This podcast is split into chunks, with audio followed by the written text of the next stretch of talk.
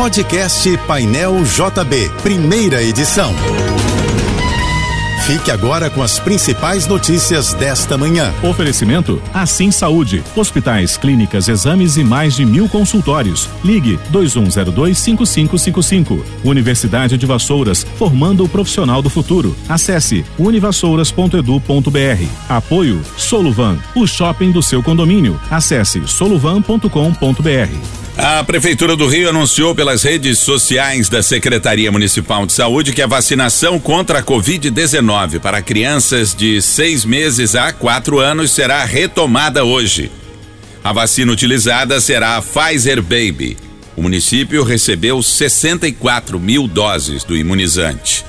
Esta segunda-feira será de tempo encoberto no Rio, sujeito a chuva e trovoadas. Segundo o Instituto Nacional de Meteorologia, a temperatura de hoje deve chegar a 29 graus na capital fluminense. O Instituto Clima Tempo divulgou um alerta de temporais em São Paulo, centro-sul do Rio de Janeiro e também no Triângulo e Sul de Minas Gerais. A Força Aérea Americana derrubou ontem mais um objeto voador na região do Lago Huron, perto da fronteira com o Canadá. Essa é a quarta interceptação do tipo feita por caças dos Estados Unidos. A informação do incidente foi passada pelo deputado Jack Bergman, de Michigan, e confirmada pela agência de notícia Reuters junto às autoridades. Não há detalhes sobre o objeto voador. No último dia 4, um caça militar americano derrubou um balão chinês que, segundo o governo dos Estados Unidos, seria usado para espionagem. O Ministério da Saúde começou a distribuir 6 mil testes rápidos de malária em seis regiões na terra Yanomami, em Roraima, como parte das ações emergenciais frente à grave crise humanitária na reserva. Os testes devem ser aplicados ao longo de 10 dias de ações dos agentes de saúde. Novos kits serão entregues a partir do envio de mais profissionais da Força Nacional do Sistema Único de Saúde.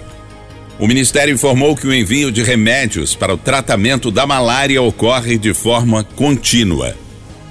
O Corpo de Bombeiros do Rio vai enviar uma delegação de militares para auxiliar na operação de busca por vítimas do terremoto que atingiu a Turquia e a Síria e que já deixou mais de 33 mil mortos. A missão vai incluir profissionais altamente especializados em salvamentos com experiência em operações de ajuda humanitária no Brasil e no exterior. A equipe já atuou em tragédias como o rompimento da barragem de Brumadinho, em Minas Gerais, em 2019 e no terremoto no Haiti, em 2010. A cobrança de pedágio será suspensa a partir de quinta-feira na BR-040, no trecho que liga as cidades de Juiz de Fora e Rio de Janeiro. A informação foi confirmada ao portal de notícias G1 pelo DENIT, que vai assumir a administração do trecho. Atualmente, a Concer administra os cerca de 180 quilômetros da rodovia e tem pontos de pedágio em Duque de Caxias, Areal e em Simão Pereira. Segundo a reportagem, o pedágio nas três praças não será cobrado no período até a nova concessão ser realizada. Ainda não há prazo para que isso aconteça. A área de concessão abrange nove municípios do Rio e de Minas Gerais. A BR-040 é um dos principais eixos rodoviários da região Sudeste. O show de Rihanna no intervalo do Super Bowl ficou entre os assuntos mais comentados do Twitter. A artista vencedora de nove prêmios Grammy passeou por sucessos de seus 17 anos de carreira musical em cerca de 13 minutos de apresentação. O show aconteceu em Glendale, no estado do Arizona, no intervalo do confronto entre o Kansas City Chiefs e o Philadelphia Eagles. O Kansas City Chiefs fez uma incrível virada após ir para o intervalo, sendo derrotado pelo Philadelphia Eagles por 24 a 14. O jogo terminou com um placar de 38 a 35. O Super Bowl é a final do Campeonato de Futebol Americano, que é considerado um dos eventos de maior audiência da TV mundial.